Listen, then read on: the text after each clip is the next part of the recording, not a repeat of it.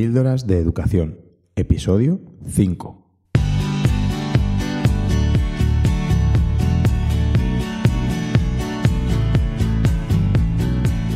Bienvenidos a Píldoras de Educación, un podcast para maestros. Aquí compartiremos encapsuladas en formato audio las claves sobre la innovación, cambio educativo y la actualidad en la educación. Soy David Santos, maestro, coordinador TIC y director de un colegio público de infantil y primaria. Mi intención es que mejoremos juntos nuestra práctica educativa un poco cada día. ¿Me acompaña?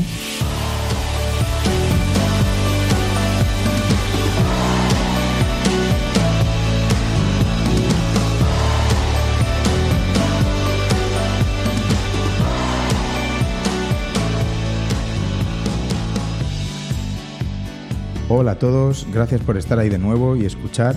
Me encanta, me encanta que estéis ahí detrás y escuchándome no solo a mí, sino que lo más interesante viene con, con lo que aportan mis invitados y las colaboraciones. De verdad estoy disfrutando muchísimo haciendo este podcast y aprendiendo mucho también, ya que soy novato. Bueno, este es el episodio 5, así que bueno, pues menos novato que en el número 1. Hoy no me voy a enrollar mucho en la introducción porque tenemos un episodio bastante extenso en lugar de una pequeña píldora, hoy tenemos una auténtica receta, con posología incluida. Os comenté en el episodio anterior que mi centro tiene el honor de participar en un proyecto de desarrollo de las habilidades no cognitivas, rendimiento escolar y bienestar, llamado Educar para Ser. Nos lo ofreció la Consejería de Educación junto a con otros 14 eh, colegios de la Comunidad de Madrid. Se trata de un proyecto que se ha iniciado en la región de Murcia y ahora lo han traído a Madrid. He mantenido una interesantísima conversación con el principal eh, investigador y valedor del proyecto, Ildefonso Méndez. Vais a escuchar una hora y cinco minutos de una auténtica joya de audio, así que relajaos y escuchad atentamente, porque la verdad es que a mí me ha encantado. De verdad, lo que dice Ildefonso es para estar muy atentos y hasta tomar apuntes. Si no tenéis una hora entera para escucharlo, podéis buscar un momento en el que sí dispongáis de ese tiempo o si no, pues una de las ventajas que tienen los podcasts es que podéis pararlo y retomarlo en otro momento. Ventajas de las tecnologías. Ahora sí, os dejo con mi conversación. Espero que la disfrutéis. Bueno, como invitado en el episodio de hoy tenemos a Ildefonso Méndez, profesor de Economía en la Universidad de Murcia, investigador en el área de Economía de la Educación, ha participado en varias, en varias investigaciones eh, de innovación en educación y tiene numerosas publicaciones interesantísimas sobre habilidades no cognitivas y sus efectos en el rendimiento escolar y más estudios que de verdad merecen la pena echarles un vistazo. Ya lo dejaré en las, en las notas del programa. Ildefonso, bienvenido y muchas gracias por aceptar mi invitación y estar en mi humilde podcast. Es todo un placer.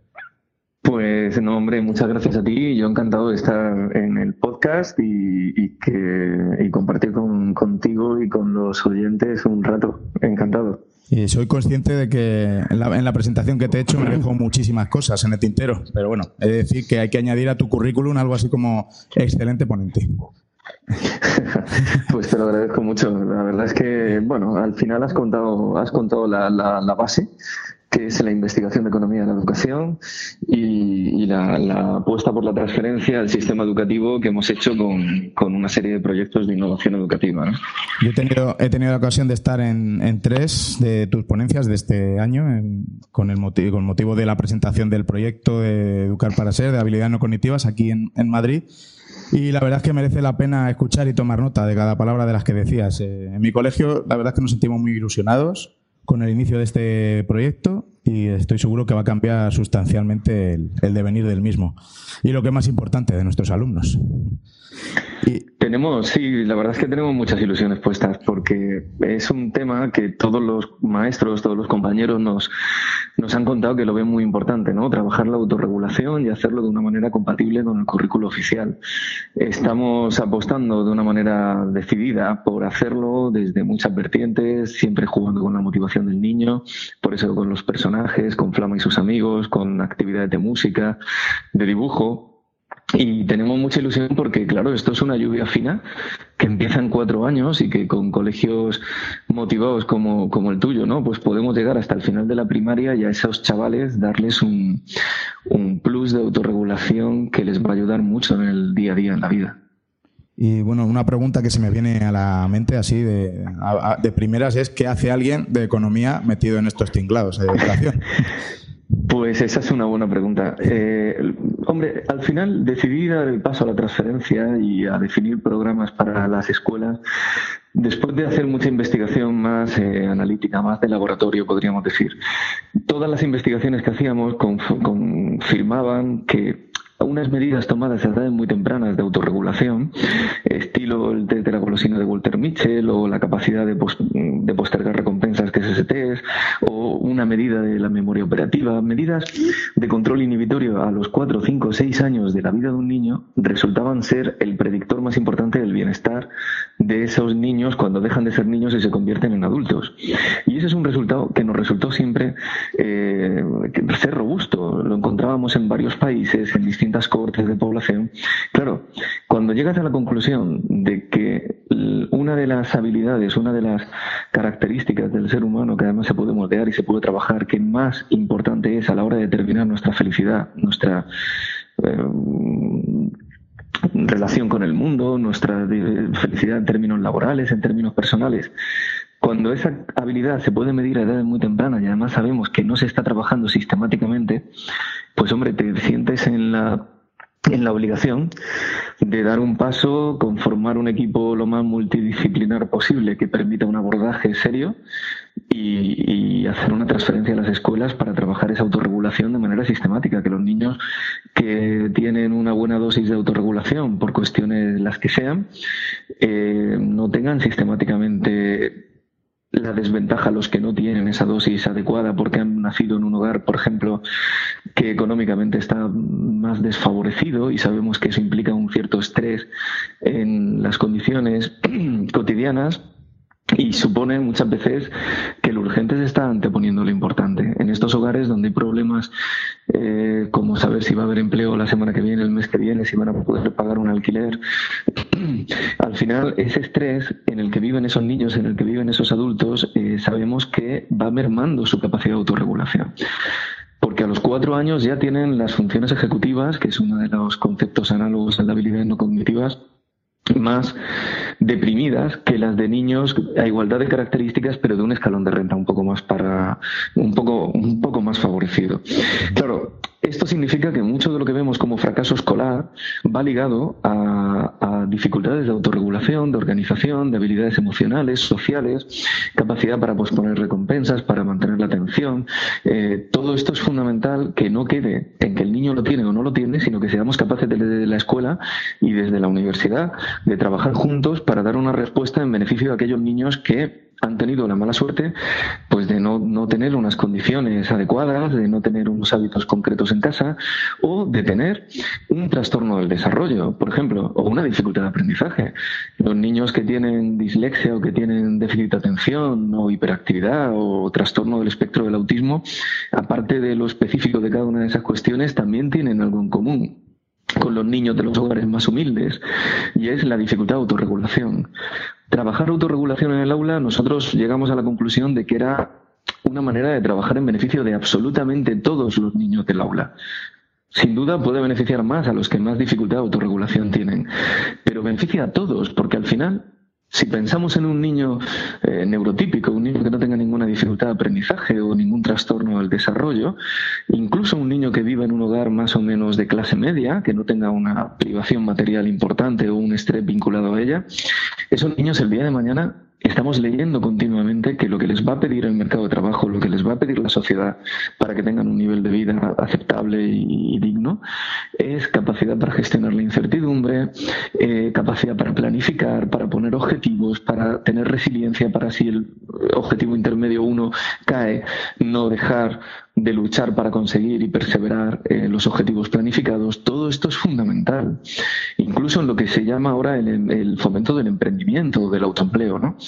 Entonces, todas estas cuestiones que son tan importantes, lo que nosotros decimos es, si sabemos que se pueden moldear desde la más tierna infancia, vamos a hacer un proyecto educativo que ayude con una transferencia de materiales, de formación, de seguimiento y haciendo equipo con los colegios a que los niños tengan una oportunidad de trabajar explícitamente eso.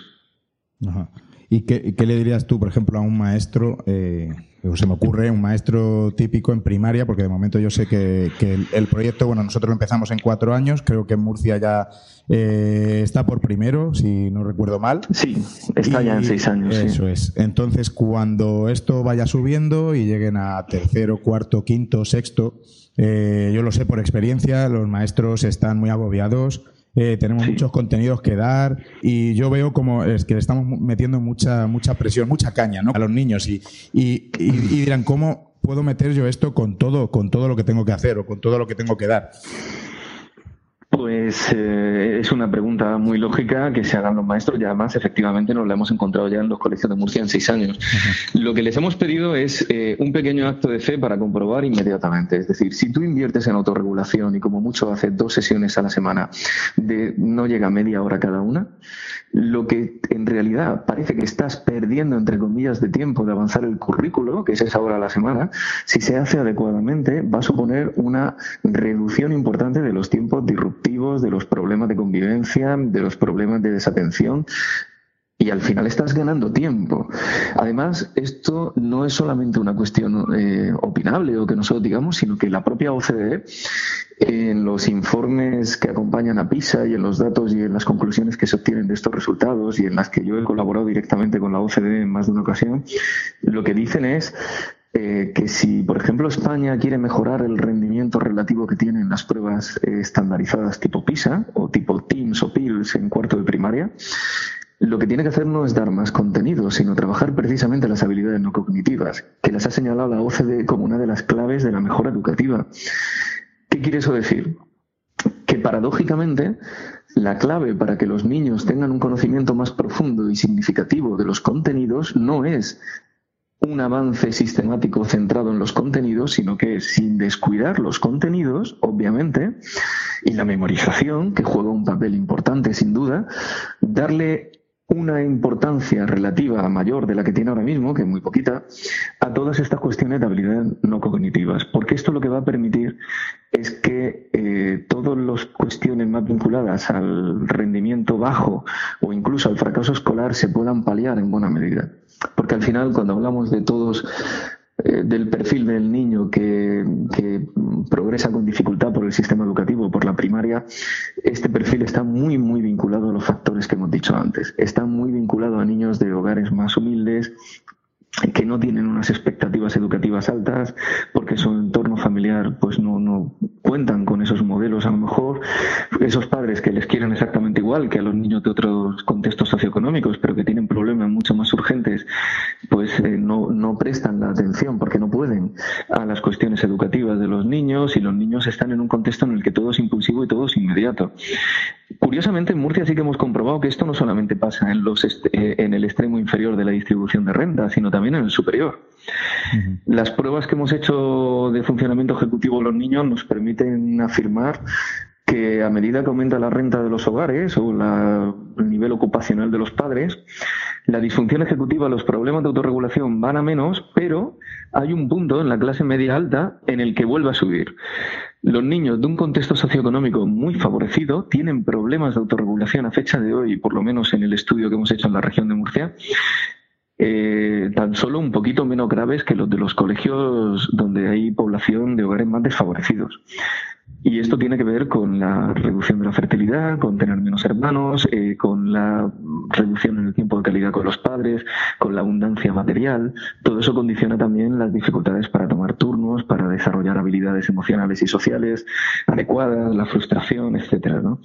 Entonces, eh, me he desviado bastante, pero respondiendo de nuevo al origen de la pregunta, eh, yo estoy convencido y la evidencia científica sí apunta que la clave para la mejora en el rendimiento es no desatender, por supuesto, los contenidos, pero dejar una ventana, un hueco, a trabajar explícitamente la autorregulación. Solo diré un, dato más. Las escuelas KIP, KIP con K, y WP, que son un movimiento que se ha extendido a lo largo de Estados Unidos y que trabajan en los contextos más desfavorecidos que uno puede imaginar, y que han demostrado que es posible sacar a chavales del Bronx, que parecía que su vida ya de pequeños era un libro escrito ya de antemano, y han demostrado que no, que en una proporción muy alta han conseguido que los chavales lleguen a la universidad, acaben la universidad y han cambiado un modelo en buena medida. Pues esta, esta escuela, una de las claves que tiene es eh, el tema de las habilidades no cognitivas como bandera.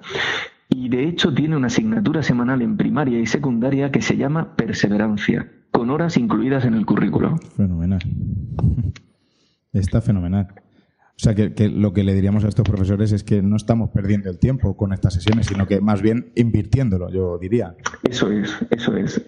Como es una lluvia fina, eh, los compañeros de infantil van poniendo la semilla, los del primer tramo de primaria se dan cuenta de que esto no implica necesariamente dejar de cumplir los objetivos del currículo, pero que al mismo tiempo le está reduciendo los problemas de eh, tiempos disruptivos, de volver del recreo, de permanecer atentos, porque aquí se enseña a los niños una manera ordenada de tomar el turno de palabra, una manera ordenada de tomar elecciones, saber que las elecciones son irreversibles al menos durante un tiempo, se les enseña que la preferencia colectiva debe primar sobre la individual, toda una serie de cuestiones que luego a la hora de la verdad facilitan el, funcionamiento del aula, facilitan eh, reducir esos tiempos disruptivos, esos tiempos de desatención y por tanto efectivamente es una inversión. Estamos invirtiendo para que estos niños tengan un mejor aprovechamiento del tiempo que están en la escuela. por lo tanto, bueno, el trabajo de las habilidades no cognitivas no es que esté indirectamente relacionado con el rendimiento escolar, sino que es... No, no, está muy directamente relacionado. Eso es. Lo que pasa es que es precisamente esa paradoja de la que hablaba antes, ¿no? Los estudios de la OCDE y todas las investigaciones que hemos hecho nosotros lo que demuestran es que efectivamente esperamos que haya una mejora en el rendimiento en los colegios donde se implementa el currículo en estos niños, pero que eso no va a ser como consecuencia de que les estemos dando más contenidos, ni que estemos reforzando los contenidos ni dando clases de refuerzo, sino que al mejorar la autorregulación mejoran los tres pilares que emanan de ella, ¿no? que son el desarrollo cognitivo, el emocional y el social eso va de la mano de una, eso es consecuencia directa de una mejora de las habilidades no cognitivas y la capacidad de autorregulación del niño. Y ese es un equilibrio, eso es crecer de una manera equilibrada. El rendimiento mejora, pero no mejora porque el único énfasis lo he puesto en mejorar la explicación o el refuerzo de matemáticas, sino porque he explicado al niño cómo resolver un problema, cómo utilizar una estrategia como la de pensar en voz alta para recordar cuál es el problema que tengo, cuál es el plan que voy a seguir recordar si estoy siguiendo mi plan y luego hacer un repaso para ver cómo lo he hecho, eso una vez que se constituye como un hábito en el niño, le da una tabla sobre la que subir, a la que subirse para poder resolver cualquier problema. Le enfatizamos todo lo que tiene que ver con los protocolos, con lo que tiene que ver con no responder en voz alta, con reflexionar, con buscar la respuesta, es decir, es un cambio en cierta medida de paradigma, pero es un cambio de paradigma que la ventaja que tiene es que va de la mano de la evidencia científica, no es una ocurrencia, por así decirlo. Y, cuéntanos así un poquito cómo, cómo es el programa ya metido en, la, en las aulas ahora mismo. Pues eh, Murcia, como decías, empezamos hace un año y empezamos de, manera eh, excepcional en cuatro y cinco años para poder hilar bien los currículos de cuatro y cinco. Desde entonces, los colegios que se han incorporado tanto este año en Murcia como en Madrid lo han hecho solamente en cuatro porque pensamos que es lo más, lo más eh, acertado, ¿no? Ir poquito a poco entrando en los colegios. El currículo, a medida que va pasando al primer tramo de primaria, mantiene un peso relativo de las actividades que llamamos de crearte que son actividades donde se trabaja la autorregulación, pero a través de la música, a través del dibujo, a través de la expresión corporal, que es muy importante, porque la autorregulación no es solo la capacidad de concentración en un problema que uno tiene que resolver con lápiz y papel, sino que la autorregulación que de verdad queremos tocar, a la que queremos llegar, es la que llaman funcionamiento ejecutivo caliente, es decir, es la que tiene un componente eh, emocional, motivacional, como el test de la golosina de Walter Mitchell, cuando el niño ve algo que desea, pero tiene que ser capaz de inhibirlo. Esto porque está, eh, digámoslo así, en las condiciones más realistas posibles. Las grandes decisiones que uno tiene que tomar en la vida, sobre todo cuando está en un contexto socioeconómico más difícil, son decisiones de componente emocional, son no responder a determinados problemas de una manera instintiva, impulsiva o agresiva, no atender a determinados reclamos que pueden a largo plazo suponer un problema, como pueden ser las drogas o la delincuencia, etcétera. Entonces, programas que trabajan habilidades no cognitivas a edades muy tempranas han demostrado que son capaces de reducir de manera estadísticamente significativa tanto los problemas de abuso de sustancias estupefacientes como de delincuencia en zonas muy marginales. Y eso es muy importante porque lo hacemos a través de la mejora en las expectativas educativas, de la autoconfianza en el niño.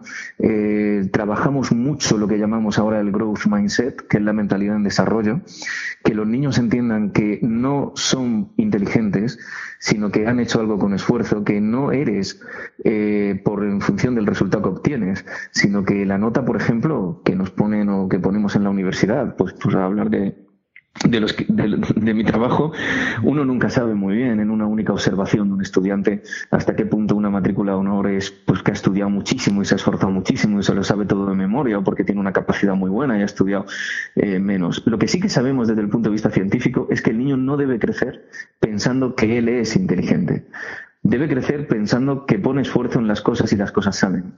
Porque los que creen que son inteligentes tienen miedo a ponerse a prueba en nuevos contextos, lo que va totalmente en contra de la creatividad y de la flexibilidad que exige un mundo laboral como el que tenemos hoy día, donde todo va de la mano de la innovación, del valor añadido, y por tanto les estamos haciendo un flaquísimo favor. Y además tienen problemas importantes eh, emocionales si luego llegan a otro centro educativo o confluyen a la secundaria y ya no son el que sacan el 9 el 10. ¿no? Es una manera eh, muy poco em, amable con los niños de educarles. Por eso nosotros hablamos de la importancia de la motivación y el esfuerzo. En los cuentos se cuenta que es muy importante el esfuerzo para lograr hacer algo bien, para poder llegar a algo. Eh, todo eso lo vamos a trabajar, por ejemplo, también en, la en, el primer tramo de educación primaria, pero ahí vamos a trabajar, por ejemplo, también un programa específico que empezamos tímidamente en cinco años, pero que va a estar ya en seis plenamente de lucha contra el acoso escolar. Eh, después de revisar todos los programas que tienen evidencia favorable científica de que reducen los problemas de convivencia, como el famoso KIVA, hemos decidido eh, poner en marcha nuestro propio programa contando con aquellas piezas de evidencia que pensamos que son comunes a los programas que tienen eficacia y adaptándolas íntegramente al contexto nacional. Por ejemplo, una de las cosas que estamos haciendo es trabajar la, no, no ya solo la empatía, sino la compasión. No ya solo que tú sepas cómo me siento yo cuando tengo una determinada emoción y que esto sea eh, reconocible, sino que además yo no quiera que tú te sientas así. Y eso es un proceso de humanización que se realiza secuencialmente a través de una serie de fichas, trasladando el reconocimiento de las emociones primero de los seres más queridos de un niño a sus mejores amigos y a cualquier ser humano que esté en ese colegio. Muy importante. Estamos grabando vídeos ¿Perdona? No, no, no, muy importante el trabajo de las emociones, digo. es fundamental, es fundamental, porque es una de las, eh, de las de los tres pilares que emana de la autorregulación, ¿no? Entonces no puede ser únicamente educación emocional, eh, sino que tiene que ser educación emocional, eh, tiene que ser desarrollo cognitivo y también social, ¿no? Todo de la mano y si puede ser que emane de autorregulación. Estamos trabajando esos vídeos, unos vídeos en donde estamos grabando los propios colegios para que se emulen situaciones tipo y para crear una nueva respuesta en los espectadores del acoso, que sabemos que son una de las claves, de hecho así lo trabaja el Kiva y otros muchos programas antes que el Kiva, porque son la mayoría ¿no? de los que asisten impávidos a un episodio en el que un niño excluye o insulta a otro. Pues a eso la clave, de hecho se estima que son el 80% de los que participan en estos episodios, es ser capaces de que esos niños inhiban la respuesta que sale sola, la respuesta impulsiva, que es la de quedarse callados o no decir nada o incluso reírse porque piensen que tiene algo jocoso esa situación de exclusión o de insulto, tenemos que ser capaces de provocar la inhibición de esa respuesta y la sustitución de la misma por una respuesta educada socialmente de absoluto rechazo. Y para eso esos vídeos lo que hacen es eh, permitir que los niños vean desde los mismos cinco años de edad lo que hay después. Es decir, todas las emociones que procesa un niño que sufre ese insulto, que sufre esa exclusión, sus padres. Y por supuesto terminamos con un mensaje en positivo. Pero es una ventana abierta y la evidencia científica dice que este tipo de cuestiones pueden ser especialmente útiles en estos programas para trabajar. Por supuesto, en primaria además trabajamos programas eh, como el que ya he comentado antes de pensar en voz alta, que son programas eh, que van dirigidos a ayudar a la resolución de conflictos, no solamente, perdón, resolución de problemas, tanto matemáticos como eh, interpersonales. Y vamos a incorporar también en los colegios en Murcia, ya lo estamos haciendo, eh, programas de lectura en pareja, pero eso en el último trimestre de seis años y dirigido sobre todo a siete, porque lo hacemos de la mano de la neurodidáctica, ¿no? Entonces no, no tiene sentido para nosotros que antes de los seis años un niño se plantee eh, leer y escribir, ¿no? Porque estaríamos forzando un poco la máquina para aquellos que son una proporción significativa que todavía no están en condiciones de poder asumir esos procesos. Yo te, escuché, a colación de esto, te escuché decirlo en la, en la jornada inaugural que tuvimos del, del proyecto eh, y después en una de las dos ponencias, eh, pero quisiera que lo repitieras para los oyentes, que profesores, maestros que tenemos, ¿se debe trabajar la lectoescritura en educación infantil? Rotundamente no. O sea, no, no tiene sentido, no tiene sentido. Eh, una, es que muchas veces juzgamos lo que se debe hacer por lo que se puede hacer. Y que se puede hacer no quiere decir que se esté haciendo bien. Y que los niños puedan lograr esa competencia no quiere decir que luego vayan a leer de una manera más motivacional que mecánica. De hecho, la evidencia que tenemos es que cuanto antes, y esto es evidencia científica, no es una opinión que yo vierto en este momento porque así me, así me viene, sino que es fruto de muchos estudios e investigaciones rigurosos que han confirmado que este es un efecto robusto. Cuanto antes se hace que los niños empiecen a leer y a escribir, más mecánica es su lectura y menos vocacional, y por tanto menos libros van a leer luego en casa de manera voluntaria porque quieran leer, y más lo van a hacer vinculado a una tarea mecánica, vinculado a la escuela, vinculado a deberes, vinculado a algo que no es motivación intrínseca. Pero es que además podemos estar exacerbando las diferencias, porque además una de las cosas, y esto es muy importante, que hemos aprendido en los últimos tiempos es que las diferencias en la edad a la que los niños empiezan a leer, a ser capaces de desarrollar la lectoescritura, digámoslo así, está muy vinculada a las diferencias en maduración del área prefrontal que es la que eh, dirige el funcionamiento ejecutivo, la autorregulación. Por tanto, démonos cuenta de la paradoja. Si forzamos en educación infantil los procesos de lectoescritura, lo que estamos haciendo es pues de alguna manera amplificar las diferencias que la propia maduración cerebral de los niños ya provoca a esas edades. Lo que hay que hacer es dejar que pase un tiempo, que todos hayan alcanzado una madurez suficiente como para que la inmensa mayoría del aula, si no todos, pueda afrontar ese proceso de manera natural, de una manera más eh, rodada, de una manera más lógica y que por tanto no sea un salto en el vacío, porque lo que sí que sabemos es que no hay que provocar saltos en el vacío en el desarrollo de un niño. Eh, muchas metodologías que se trabajan con niños con trastornos del desarrollo que precisamente lo que hacen es buscar restablecer el orden lógico del desarrollo natural del niño. Entonces, buscar. Eh, y esto es un llamamiento que me gustaría hacer a todos los oyentes del podcast que tengan niños y que estén buscando o planteándose cuál es un buen colegio para sus hijos. Los padres a veces confundimos los buenos colegios con el, bueno, confundimos, nos confunden en los buenos colegios o lo que se llama buenos colegios con el marketing que se hace. Es decir, no es mejor colegio aquel que te dice que el niño va a salir eh, leyendo en infantil. De hecho, yo a ese no iría, no llevaría a mi hijo. No es mejor colegio el que te dice que el niño va a hacer algo antes. Es decir, hay que ser un poco más serio en estas cuestiones porque son muy serias, eh, plantearse hasta qué punto hay una base pedagógica a lo que se está diciendo, cuáles son, es decir, ver la educación como una cuestión más a largo plazo. Marcar hitos y decir, yo soy capaz de que tu hijo haga esto antes, a mí personalmente, como investigador, no sé qué me dice, desde luego positivo nada. Yo en esos colegios empezaría a investigar cuáles son las consecuencias negativas en el desarrollo de los niños del haber intentado forzar la máquina. Fenomenal. Yo, de verdad, me, me, alegra que lo, que lo comentes tú.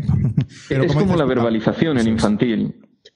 Muchas veces eh, nosotros, como los niños, la mayoría son verbales, salvo que haya algún niño pues, con un trastorno de desarrollo no verbal o con autismo y que no sea verbal, pues eh, como los niños son verbales, queremos que se autorregulen o ayudarles en la regulación verbalmente, cuando sabemos que esto no es lo que funciona. ¿Qué hacemos en el proyecto de habilidades no cognitivas? Consignas visuales. Si tú quieres eh, que los niños aprendan a inhibir un comportamiento y a tener autorregulación, la clave es provocar la reflexión esa reflexión viene de la mano, por ejemplo, cuando yo tengo que elegir entre tres juguetes, que no me los ponga delante y me digas cuál quieres y yo te lo diga verbalmente. Porque puedo corregir lo que acabo de decir en un momento. De hecho, el niño, cuando ve muchos juguetes, lo primero que hace es decir, quiero la moto. No, no, no, no, el coche, no. No, porque lo verbal se lo lleva el viento. Entonces, ¿qué es lo que hacemos? Les ponemos imágenes, les ponemos pictogramas de los juguetes delante y les decimos, coge uno y cuando los cogen, obviamente tienen que tirar para vencer la resistencia del velcro. En el momento en el que ellos se enfrentan a ese pequeño panel de elección, ya no hay palabras. Ahora sí hay reversibilidad. Y, o sea, perdón, irreversibilidad. Y durante los próximos 10 minutos el niño sabe que va a jugar con un reloj que le va a marcar la gestión del tiempo o cinco minutos, dependiendo de la edad que tengan, a estas edades que estamos hablando, eh, con aquello que elige la imagen es importante, es magnífico ver cómo los niños se quedan callados, empiezan a mirar y parece que uno puede ver dentro de sus cabecitas cómo está empezando a funcionar la máquina de la reflexión. Porque ya hoy sí son conscientes. Lo que pasa que es lo que, lo que tú decías, ¿no? Como los niños son verbales, pues les hablamos. Sí, no, sí está muy bien hablarles, pero hay que entender que la autorregulación a estas edades viene de las consignas visuales, no de lo verbal. Que los niños pueden empezar a leer algunos en infantil, pues no digo que no, pero lo que digo es que desde un punto de vista global, desde el punto de vista del aula, lo óptimo, sin ninguna duda, es esperar a que la inmensa mayoría del aula esté en condiciones de desarrollo como para poder afrontar la tarea de la lectoescritura. Y eso, eh, no ya porque lo diga yo, sino porque lo dice gente mucho más autorizada, como eh, el profesor Mora y muchos otros que han investigado estas cuestiones desde la perspectiva neurológica, pues son concluyentes seis años y no precisamente al día siguiente de cumplirlos. Como decías, esto es madurativo y yo he estado muchos cursos en, eh, dando en primero de primaria, también en infantil, eh, y en primero de primaria cuando están preparados para leer, eh, yo siempre lo, asimilo como con las palomitas, empiezan a saltar, pum, pum, pum, todos empiezan a leer este, el otro, el otro, y te quedan maravillados y dices, pero si justo yo ahora mismo no estaba, no estaba haciendo nada en especial para que, para que salieran leyendo, y, y pero al final salen. Eso es. Es que a veces también, pues los, adultos, eh, y esto lo digo no ya por, los maestros, por supuesto, que, afrontan una tarea que es de las más difíciles que yo puedo llegar a concebir, ¿no? Yo creo que lo que hacemos en la universidad es enseñar, eh, que por cierto está tan centrado en lo cognitivo y en los contenidos, que es que es una lástima, en la, innovación educativa, yo espero que llegue pronto a la universidad, eh, para que podamos hacer las cosas mucho mejor de lo que lo estamos haciendo, que, que no es muy bien. Pero bueno, muchas veces nosotros lo que tendemos a sobreestimar nuestro papel en el desarrollo del niño. ¿Qué quiere decir? Que tú lo has expresado muy bien. Por mucho que tú antes de los seis años insistas y te vuelvas loco buscando cómo hacer el pino puente para que el niño desarrolle la lectoescritura, si el niño no está preparado, no lo va a hacer. Entonces, esto es una cuestión eh, que además, pues hay otras muchas cuestiones que hay que trabajar en el niño antes para que luego esa venga mejor. La semana pasada tuvimos la, reunión de padres para presentarle el, proyecto. Le pusimos el vídeo que nos enviaste y la verdad mm. que, ha tenido muy buena acogida. Eh, los padres estaban muy preocupados porque tienen niños mayores en el colegio y cómo se van a beneficiar mis hijos. Los, mayores no van a poder beneficiarse de este programa. Y bueno, era, era, era esa la, la, preocupación, ¿no? Entonces, bueno, nosotros como centro lo que, lo que vamos a hacer es coger coger el trabajo que se va a hacer en cuatro años, los de cuatro años se lo van a enseñar al, resto de colegio, eh, de, amigos, ¿no? De, compañeros de otras edades y que los profesores puedan adaptar mm, lo que podamos, lo que estemos trabajando a su, a sus edades, ¿no? Y a su, y de, aquella forma, ¿no? Porque, bueno, esto ya, como viene, viene ya eh, muy bien pautado desde, desde, desde vuestra, desde vuestro lado y nosotros lo que queremos es que todo el centro se beneficie de alguna manera. Por ejemplo, los tres pasos para, para enfriarse, como el cuento de flama, etcétera. Bueno, coger ideas y adaptarlas a los distintos, a los distintos cursos. Eso, eso es un cierto. Yo entiendo la preocupación de los padres, ¿no? Es decir, si esto es importante, pues porque ahora coincide en el tiempo que mi hijo de cuatro años eh, está aquí y va a poder beneficiarse, pero si tengo otro de ocho, o de siete, o de seis, pues ¿qué pasa, no? Claro. Es cierto que nosotros tenemos unas limitaciones a la hora de, de, poner en marcha el proyecto que, que, emanan del hecho de que se está creando el currículo. Es decir, no podemos dar una respuesta en tiempo real a niños de cuatro y ocho años porque lo de cuatro sí lo conocemos muy bien, estamos ahora mismo creando lo de siete, pero eh, de alguna manera eso requiere de un tiempo. Ahora bien, lo que ya le diría yo también a los padres, aparte de que me parece muy buena idea esto que vais a hacer de poner en marcha lo que se pueda llevar hacia adelante en beneficio de ellos, es que nosotros como grupo de investigación estamos especialmente preocupados también por el tema de llegar a las casas y queremos, eh, y de hecho con la Comunidad de Madrid ya lo, ya lo he hablado, para que la primera reunión de seguimiento que vamos a tener del proyecto, que si yo no recuerdo mal era a finales de enero, en esa reunión se ha convocado eh, a primera hora a los tutores de los colegios en los que se ha implementado el proyecto y después eh, a los padres que quieran asistir. Lo que quiero decir es que ahí hablaremos de muchas cuestiones, pero que nosotros como grupo de investigación queremos ser capaces de poner en marcha una escuela de padres. Pero no una escuela de padres virtual totalmente, sino tener también la oportunidad cuando hacemos los seguimientos de que aquellos padres que se quieran acercar a hablar con nosotros lo puedan hacer. Y poco a poco, con, con, el paso del tiempo, y yo creo que ya más hacia finales de este curso, estaremos en condiciones también de tener una serie de información muy relevante para los padres en la página web. Por ejemplo, una cosa muy potente que estamos haciendo, que estará, espero, el próximo curso, es un programa de ordenador eh, que va dirigido a estimular el desarrollo de la memoria operativa. Y esto es algo crucial porque está en la base de todos los problemas de dificultades de aprendizaje, tanto del TDA, TDAH, la dislexia, etcétera. Estamos preparando una versión en castellano para población no necesariamente clínica, es decir, que se puede utilizar en los colegios para todos los niños instalándolo en las salas de ordenadores. Y esto también se va a poder hacer una versión para casa que se puedan instalar. Entonces, hay muchos de los componentes o de las parcelas de este proyecto que vamos a intentar que siempre que sea posible se puedan llevar a casa. Y con instrucciones y con un contacto en el que poder hacer una consulta, ¿no? Y por supuesto esto eh, bueno, tal y como lo estamos haciendo, es una cosa que es totalmente gratuita para los padres y para los colegios, claro. Fenomenal. Yo ahora, mira, ahora te hablo como, como padre, como papá. Tengo mellizos en el colegio, están en cuatro años, además. Ah, Así que me, toca también, aparte de, de padre, y, yo te, preguntaría cómo, cómo podemos hacer los padres, las familias, para ayudar a nuestros hijos en este proceso de trabajar las habilidades no cognitivas. Eh, por ejemplo, basta conseguir lo que nos digan desde el centro, podemos hacer algo más. Pues eh, se puede hacer algo más, porque de hecho nosotros todo lo que hemos mandado, a todo lo que hemos programado, va muy pensado en las aulas, porque ese ha sido nuestro desembarco inicial, ¿no? Pero como te decía, tenemos en mente que el objetivo de llegar a las casas es especialmente importante, porque, hombre, sería un refuerzo imprescindible. Ahora mismo el proyecto lo que hace, por ejemplo, es en determinados momentos mandar fichas para los padres, que eso puede ser algo así como cinco veces en un curso, ¿no? Obviamente eso es, eso es poco, es un niño, y lo que se puede hacer, hombre, podríamos decir de una manera general que eh, para poder ayudar al niño, eh, un niño de cuatro años es una criatura pues, muy impulsiva, es un ser que está en desarrollo, que su amígdala está plenamente desarrollada, pero su corteza prefrontal no, y entonces nosotros tenemos que ser el lóbulo frontal de ese niño. Nosotros como padres tenemos que ser el que le regula. Ahora, dependiendo de cómo hagamos esa labor externa de mediación, la autorregulación posterior del niño va a surgir de una manera correcta o incorrecta. Eh, ¿Cuáles son algunos consejos generales? Hombre, lo primero que hay que hacer es eh, reflexionar nosotros. Si vamos a ser el lóbulo frontal del niño, tenemos que reflexionar, reflexionar por él.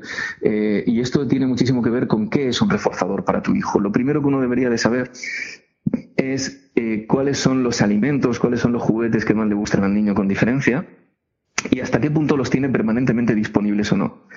Porque, por ejemplo, una, un alimento que le guste mucho al niño, unas natillas, por ejemplo, pues si permanentemente puede acceder a ellas para merendar, eh, te has quedado sin reforzadores para el día que quieras que pruebe otro alimento, para el día que quieras que haga otra cosa. Entonces, lo que tenemos que hacer es reflexionar nosotros cuáles son esos dos, tres juegos, esos dos, tres alimentos cruciales para el niño y hasta qué punto los tiene permanentemente disponibles a coste cero. Porque en ese caso, desde luego, no estamos haciendo una labor de mediación adecuada. Otra cuestión muy importante con los niños es enseñarles explícitamente lo que es la postergación de recompensas. ¿no? Nosotros, una de las fichas que mandamos en el mismo cuatro años es el test de la golosina. Esa ficha va a llegar a las casas y le vamos a pedir a los padres que, pues en un momento del fin de semana, preferentemente sábado, que es un día más neutro, pues a la hora de merendar eh, coloquen al niño o a la niña, o en tu caso a los dos, pero en sitios distintos, no juntos. Eso lo había pensado, eh, sí. Sí, en sitios distintos para que eh, les coloquemos delante el reforzador. No tiene que ser una golosina, puede ser aquello que el niño o niña más disfruta merendando. Y es importante que si se lo vamos a colocar y tiene que haber un componente de deseo, no haya podido merendarlo en los dos días previos. Es decir, que haya habido una cierta ocultación de la recompensa para ahora de pronto verla y que su motivación, su deseo se active. ¿Por qué? Porque ahí es donde vamos a ver la capacidad de postergación de recompensas del niño en un contexto real. Entonces, eso es el test de Walter Mitchell, pero lo vamos a hacer en las casas. Primero, le vamos a pedir a los papás que cojan al niño, que le pongan la merienda, que le pongan delante y le digan explícitamente, mira, aquí tienes un trozo, si esperas cuatro minutos y le señale el reloj o un reloj de arena, que viene muy bien para estas edades, yo lo recomiendo muchísimo para hacer la regulación de los tiempos, porque no les deja tan absortos como los electrónicos o las tablets y demás, y es un elemento muy neutro en ese sentido y que les ayuda muy bien porque cuatro minutos pasan relativamente rápido. Entonces se les pone ese reloj de arena o ese reloj, el alimento delante y se le dice que ahí tienen una porción que solo si esperan los cuatro minutos tendrán el doble. Esto puede parecer una cosa menor, pero para el niño es un gran reto. La primera vez que hacemos ese juego, le decimos a los papás simplemente que observen, que tomen nota, que intenten salir de la estancia para observar o dejar solo al niño y que les avise si lo ha cogido o no. La segunda vez que jugamos a eso, ya le decimos a los padres cuáles son las claves para que el niño pueda aguantar más. Por ejemplo, una de las claves es utilizar la propia función ejecutiva del lenguaje, las autoinstrucciones. Esto es importante porque Walter Mitchell observó que los niños que aguantaban más en el test de la golosina eran los que eran capaces de eh, repetirse más a sí mismos. Por ejemplo, si me espero, me dan dos o me tengo que esperar, me tengo que esperar, me tengo que esperar. Si me espero, me dan dos. O fijarte en los atributos de lo que vas a comer. Por ejemplo, si es una gominola y es roja, pues rojo como el coche de mi padre. Coche de mi padre que me fui a hacer una secuencia pensando, ayudar al niño a no fijar la atención directamente en el objeto, si lo hace que sea para fijarse en los atributos, sino en lo que supone o el estímulo que le da y, por supuesto, utilizar el habla privada en beneficio del niño, que es una de las cosas que además vamos a trabajar explícitamente con el programa de pensar en voz alta en seis años, porque eso es importantísimo para que los niños tengan ese desarrollo. Entonces, todas esas cuestiones creo que es más una forma de pensar, de estructurar la mente de los padres. Y luego hay otra cuestión muy importante, yo diría que esto es como lo básico, ¿no? Y luego ya hay muchas más cuestiones que queremos llevar a esa escuela de padres. Pero otra cuestión básica es algo que se ha escuchado muchas veces cuando uno va por la calle, sigo escuchando de vez en cuando, ¿no? Que un niño pregunta algo y dice, ¿por qué tal? Y le dice el padre, pues porque sí o por qué no. Esto es una muy mala idea. ¿Por qué? Porque eh, sabemos que en las explicaciones que se le dan a los niños hay que serlo medianamente argumentativos. Ese es el punto. Es decir, no hay que verbalizar más de la cuenta, y menos cuando uno está con un niño de cuatro años, pero tanto en cuatro como en cinco en adelante, cuando se le da una explicación a un niño, no puede ser porque sí o porque no.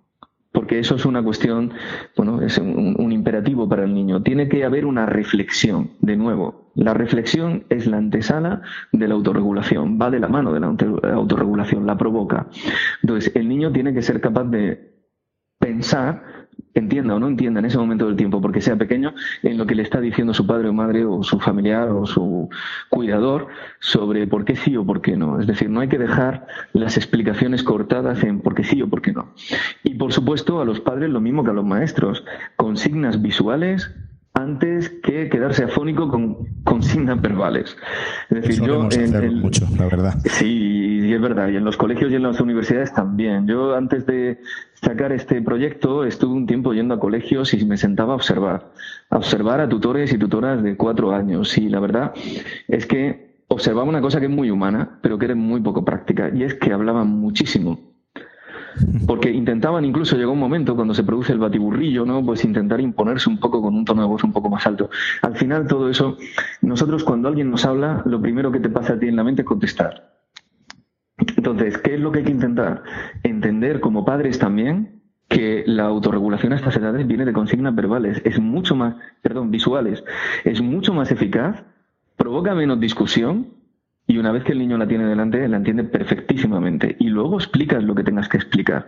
Pero, por ejemplo, una, eh, unas consignas como las que se han llevado a casa de aprender a enfriarse, es una consigna visual que se apoya verbalmente, pero que permite descargar la memoria operativa del niño. El niño con cuatro años no tiene que recordar tres pasos para resolver un conflicto, porque si se tiene que poner a acordarse de tres pasos, no lo va a hacer, va a soltar la impulsividad y va a empujar o, o se va a enfadar. Entonces, tenemos que intentar siempre que cuando una regla es importante, haya un recordatorio visual de esa regla en el espacio en el que el niño pasa la mayor parte del tiempo y donde pueden surgir los conflictos que hagan que esa regla se tenga que aplicar. Eso es fundamental. Luego, a colación un poco de esto, también eh, aquí voy a meter yo un poco mi, mi pullita, como digo yo, la, con la, importancia de, de, la metodología de enseñanza. Eh, que la metodología se centre en el, en, el alumno, ¿no? que sea, que sea el, el, propio protagonista de su aprendizaje más que las metodologías que siempre, bueno, que como alumnos nosotros hemos, hemos vivido y que son más tradicionales, ¿no? que, se basa en el profesor, solo en el profesor y el niño eh, escuchando. Bueno, escuchando el que, el que quiera escuchar en ese momento. ¿no? Claro, es que eso es, eso es muy difícil de, de soportar, muchas horas seguidas, muchos días seguidos y sobre todo para alumnos que tengan pues un déficit en la memoria operativa o que tengan un problema de atención. Es, un, estás haciéndoles un traje, como se dice, ¿no?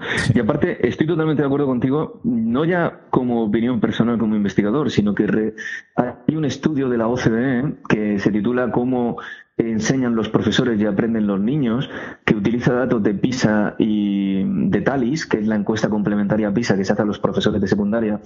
Ese documento de trabajo de la OCDE, en el que yo colaboré con el departamento de la OCDE de París para hacerlo, para escribirlo, recuerdo, y viene muy a colación de lo que acabas de decir, porque lo que nos preguntábamos ahí es, de las cuatro estrategias de enseñanza que distingue la OCDE en PISA, que son las tradicionales, como dices, la lección magistral, es decir, las centradas en el profesor, Luego están las centradas en el estudiante, que son de las que hablabas, como por ejemplo trabajo en grupos reducidos, un papel activo del estudiante en la selección de contenidos, desarrollar proyectos, y esto es muy importante, que duren al menos unos días o una semana, no proyectos que empiezan y acaban en el mismo día de clase, porque eso no permite el desarrollo de unas habilidades de planificación y de trabajo en equipo iguales. Todas esas cuestiones son las estrategias centradas en el estudiante. Y luego están las que llaman de activación cognitiva, que es, eh, pues, se viene a equiparar con hacer preguntas que son más complejas, que requieren de mucho pensar, de buscar formas alternativas de hacer lo, lo que ya se ha explicado. Y por último, las de evaluación formativa, que son, pues, hacer evaluaciones externas e informar a los alumnos del resultado continuamente. Estas son las cuatro estrategias, repito, centradas en el profesor, en el estudiante, de, activación cognitiva y de evaluación formativa. Pues bien, lo que hicimos fue coger los ocho países del mundo para los que estaban disponibles los datos de PISA, de rendimiento de los chavales de 15 años y de TALIS, de características de los profesores y de las estrategias de enseñanza, y ver qué estrategias de enseñanza eran eficaces a la hora de mejorar o de promover un rendimiento académico más alto y unas habilidades no cognitivas eh, más, o sea, mejores. ¿Cómo medíamos las habilidades no cognitivas? Muy sencillo, porque el examen es un examen de PISA que va cayendo, es decir, la tasa de acierto cae porque el examen dura dos, dos horas y la gente se cansa.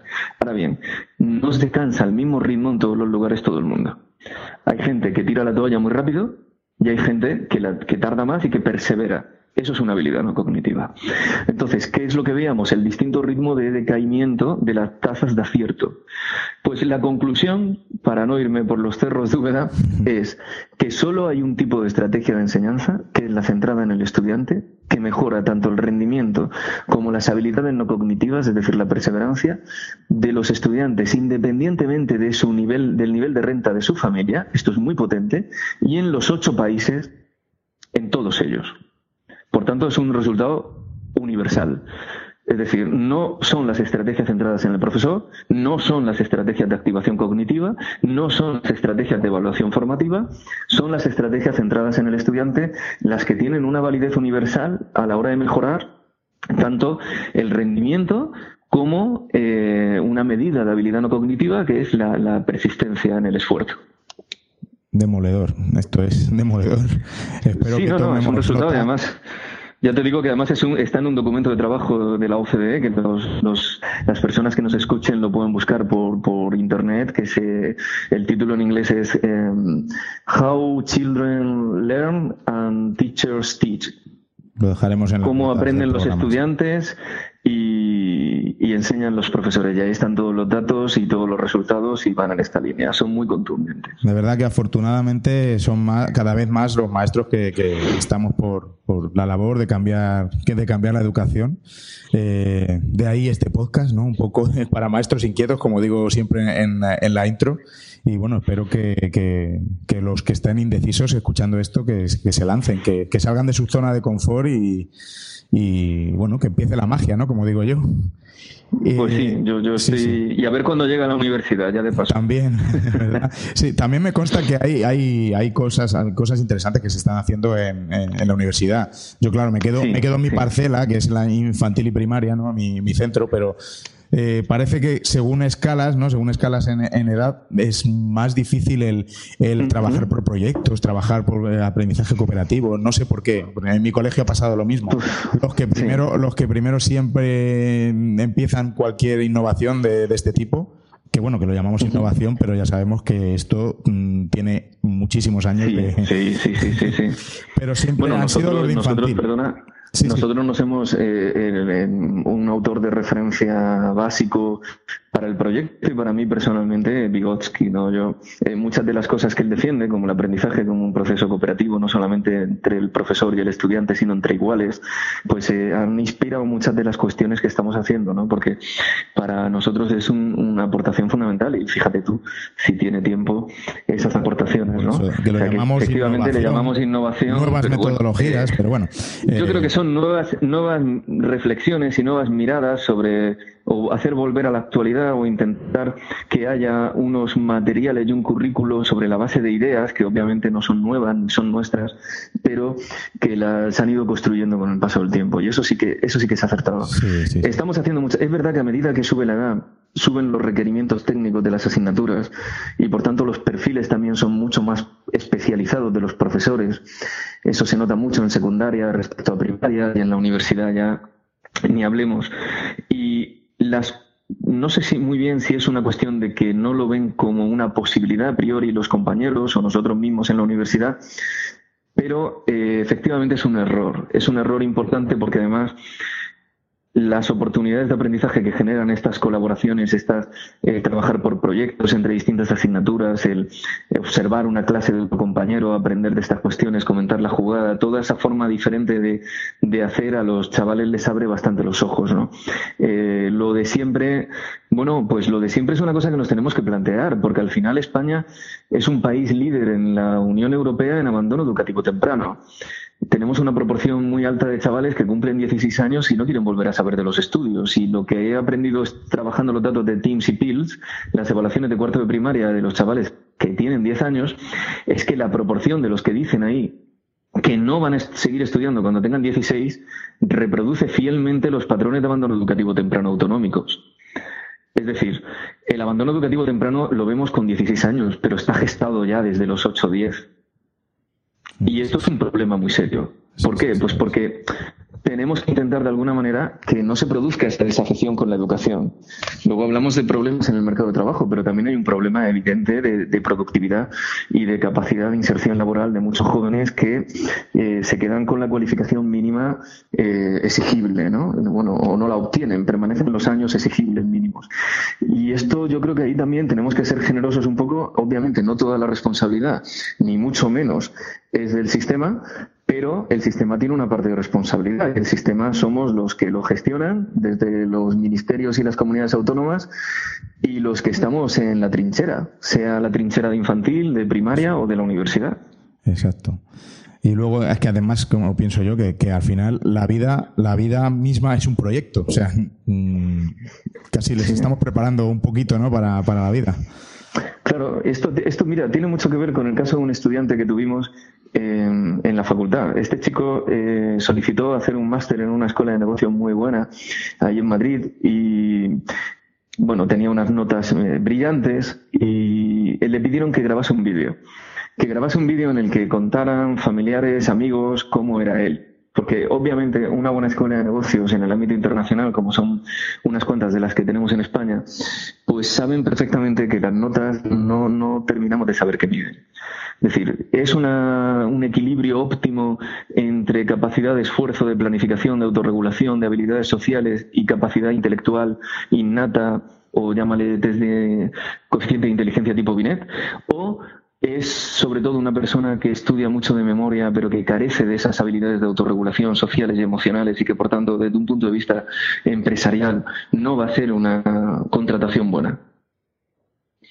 Pues en ese vídeo me comentaban luego las personas que admitieron a este estudiante en el máster que el determinante para admitirle fue escuchar a familiares y amigos hablar de que cuando un amigo suyo había tenido un accidente y había perdido la movilidad en las extremidades inferiores, él y otro chaval del pueblo se habían juntado y habían estado organizando todo tipo de eventos y cuestiones hasta conseguir el dinero para ayudar a la familia a comprar una serie de, bueno, de una silla de ruedas y una serie de elementos de inmovilizado que permitían adaptar la vivienda.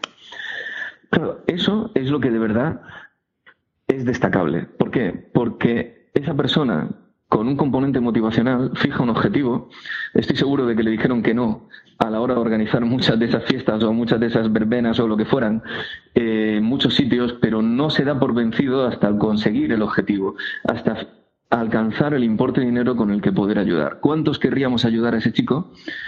y nos iríamos a nuestra casa a cenar y a dormir tranquilamente, y cuántos son más proactivos, bueno, pues lo que nosotros decimos es, eso es un ejercicio de equilibrio de autorregulación, de alcanzar objetivos, de planificación, de resiliencia, de colaboración, de habilidades sociales, porque tiene que una empresa ve eso y una empresa dice, oye, este tío lo quiero, porque mira lo que ha hecho, eh, sin recursos, pues imagínate el día que tenga una motivación por un objetivo en la empresa. Las notas eh, son importantes, pero no tanto. Otra pregunta que yo quería dejar a la gente que nos escucha es, ¿por qué seleccionamos a los buenos estudiantes, entre comillas, como los seleccionamos? Aquí en España, para ir a estudiar, no sé cuál es la carrera que más nota media exige, imagino que medicina. Eh, bueno, pues aquí para estudiar medicina le pedimos únicamente la nota de la selectividad, que de nuevo vuelve a ser una mezcla de no saber muy bien eh, si esa persona pues es una persona que estudia mucho de memoria y luego a la hora de la verdad a lo mejor ni siquiera entiende muy bien lo que está diciendo o es una persona pues que equilibra otra serie de habilidades. Cuando uno ve las películas y las series de Estados Unidos se encuentra con que eso no es suficiente para que te dejen estudiar en Harvard. Tienes que pasar una entrevista personal. Importantísimo.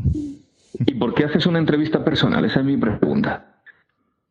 ¿Por qué hacer una entrevista personal si el expediente ya es, imaginemos, de matrícula o honor?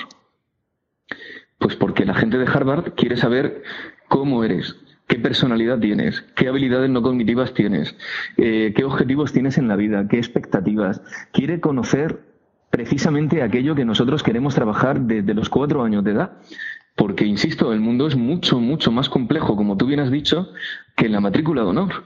Entonces, si estamos preparando jóvenes en las escuelas para poder alcanzar como máximo objetivo la matrícula de honor, no los estamos preparando para la vida. Vamos, mm, yo casi lo dejo aquí con lo que has dicho. de verdad, es, es así. Es así. Eh, bueno, por, último, llevamos casi una hora hablando, de verdad. Eh, por último, ¿qué les puede decir eh, a los profesores, a un director como yo, de los colegios en los que, los vamos a, participar en el proyecto sobre cómo, cómo va a cambiar nuestro centro? Ya sabemos que en el futuro los niños son los, los principales beneficiarios, pero cómo, cómo va a cambiar eh, como la vida en un centro mm, de aquí a unos años cuando esté todo esto implantado? ¿Cómo, cómo lo ves tú en el futuro? La vida en el pues centro, ya no estoy hablando de los alumnos, que, es, eh, que por supuesto son los principales protagonistas, eso siempre, pero la vida en el centro, de los que nos vamos a quedar y vamos a, seguir viendo los niños crecer y venir otros distintos, etcétera. ¿Cómo, cómo ves el futuro de, un colegio como el nuestro, por ejemplo, y con un programa como este? Hombre, yo, yo creo que va a ser, eh, permíteme la expresión, que ya sé que no es muy, muy coloquial, ¿no? Va a ser una diferencia a mejor estadísticamente significativa. Pero quiero decir eso a propósito porque, a ver, eh, este proyecto eh, está basado en eficacia, eh, sea, en, evidencia científica y además lo queremos evaluar. Queremos ver exactamente en qué dimensiones del desarrollo del niño, de qué perfil de niño estamos logrando una mejora. Yo creo que desde el punto de vista de convivencia se va a observar una mejora en la convivencia, una reducción en los tiempos disruptivos, una mejora de expectativas educativas si logramos hacerlo bien de la motivación, es decir, de alguna manera podríamos decir del nivel de satisfacción o felicidad con la que están los niños ahí.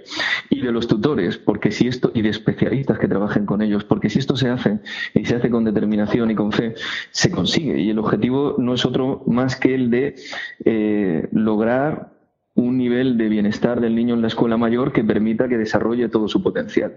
Este es el objetivo. Ahora bien, insisto en lo de estadísticamente, porque, por ejemplo, los programas de los que te hablaba que han logrado que chavales de contextos muy marginales, ¿no? como el Bronx en Estados Unidos y demás, hayan llegado a la universidad en una proporción importante, no son programas de, de validez universal. Es decir, no es que vaya a erradicarse el fracaso escolar o el abandono educativo temprano, eso es, obvio, pero hay que decirlo.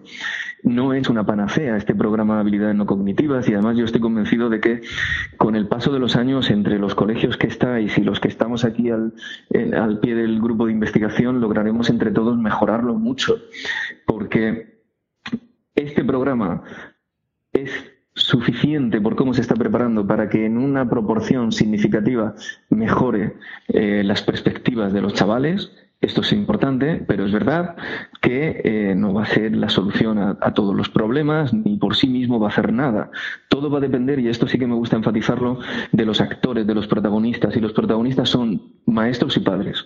Entonces, cuando uno va a muchos colegios, ¿no? Y entonces ves que lo que en algunos colegios llaman clara eficacia del programa, pues yo fíjate, y no es por ser generoso de más, que diría que es clara eficacia condicionada a, la motivación y a las ganas que le han puesto esas personas, esos maestros.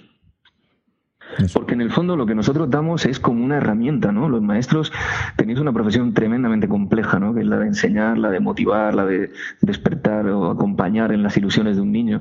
Y eso, eso es muy difícil. Y hacerlo Bien, pues ni te cuento. Este proyecto es una herramienta más en vuestra caja de herramientas. Bien utilizado puede conducir a esas diferencias, pero claro, ¿qué significa bien utilizado? Pues que uno ya ve cuando va a unos colegios que incluso dentro del mismo colegio, entre distintos grupos, pues hay un maestro o maestra que, considera que el programa está haciendo un efecto importantísimo, otra cosa ya es lo que nosotros miramos, y, o un compañero pues que lo ve como más tibio. Y muchas veces yo lo que veo en el fondo es que me están describiendo su propio entusiasmo con el proyecto. ¿Qué quiere decir? Que no es que estén cegados, y yo estoy convencido de que lo están haciendo, pero que hay que tener un acto de fe y de generosidad por los niños y de intentar por todos los medios que, lo que se haga, sea este proyecto de habilidades no cognitivas o cualquier otro, se haga con muchísima fe e ilusión. ¿no?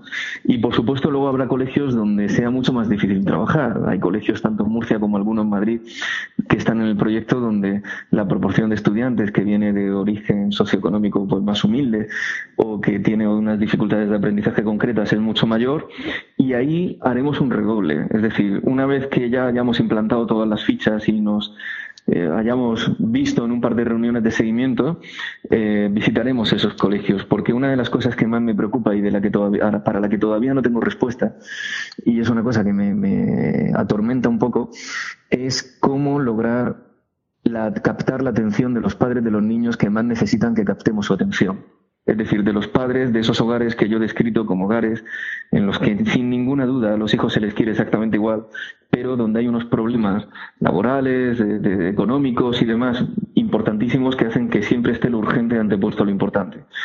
Cómo conseguir captar la atención de esos padres para poder llegar a ellos, para poder dar unas mínimas pinceladas de autorregulación o de regulación del niño que vayan en beneficio de todos. Esa es una cuestión para la que todavía no tenemos una buena respuesta, pero que la, vamos a encontrar seguro. Nosotros es también es también una lucha que tenemos a diario con claro, ese tipo de Claro, esto lo sé, y por eso digo que, a ver si entre todos logramos encontrar los incentivos, las, palabras, las formas, eh, el lenguaje que permita una comunicación con esos padres también desde el respeto y desde, desde el, eh, desde el conocimiento más absoluto de que eh, valoran mucho a sus hijos, los quieren, la educación de sus hijos también, pero claro, cuando uno tiene que saber si va a trabajar el jueves y estamos a martes, pues es lógico que a lo mejor no se plantee ir a una reunión.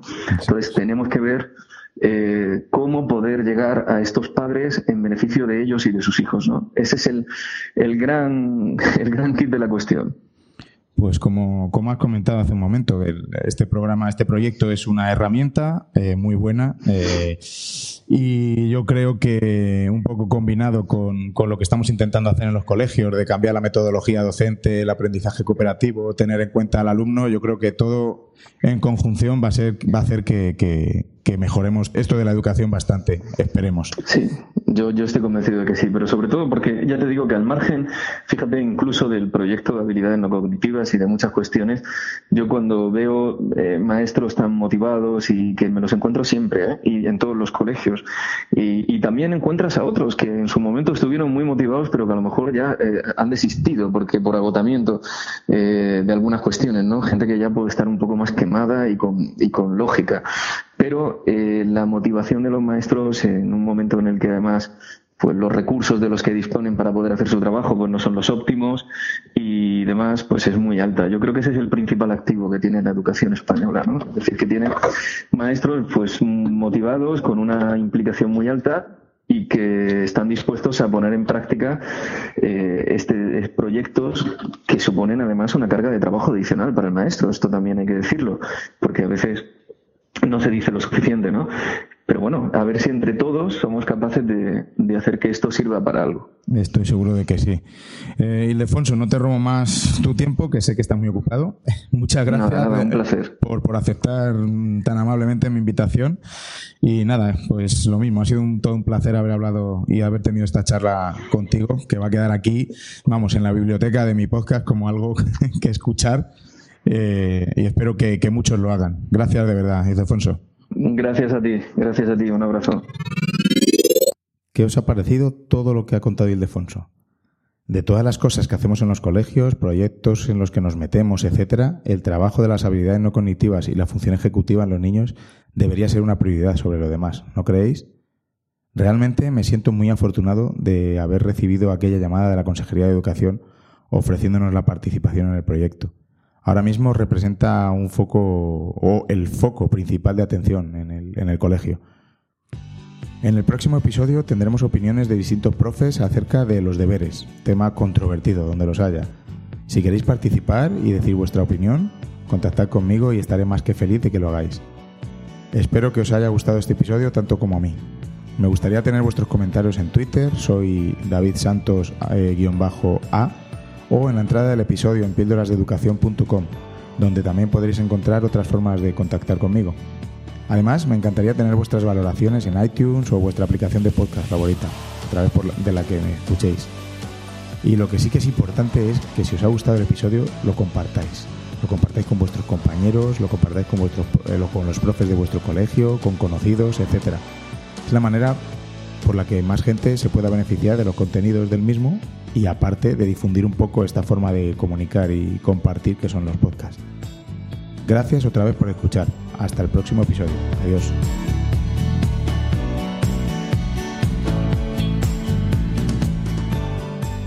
Y recordad, con vuestras píldoras podemos hacer que la educación goce de la mejor salud.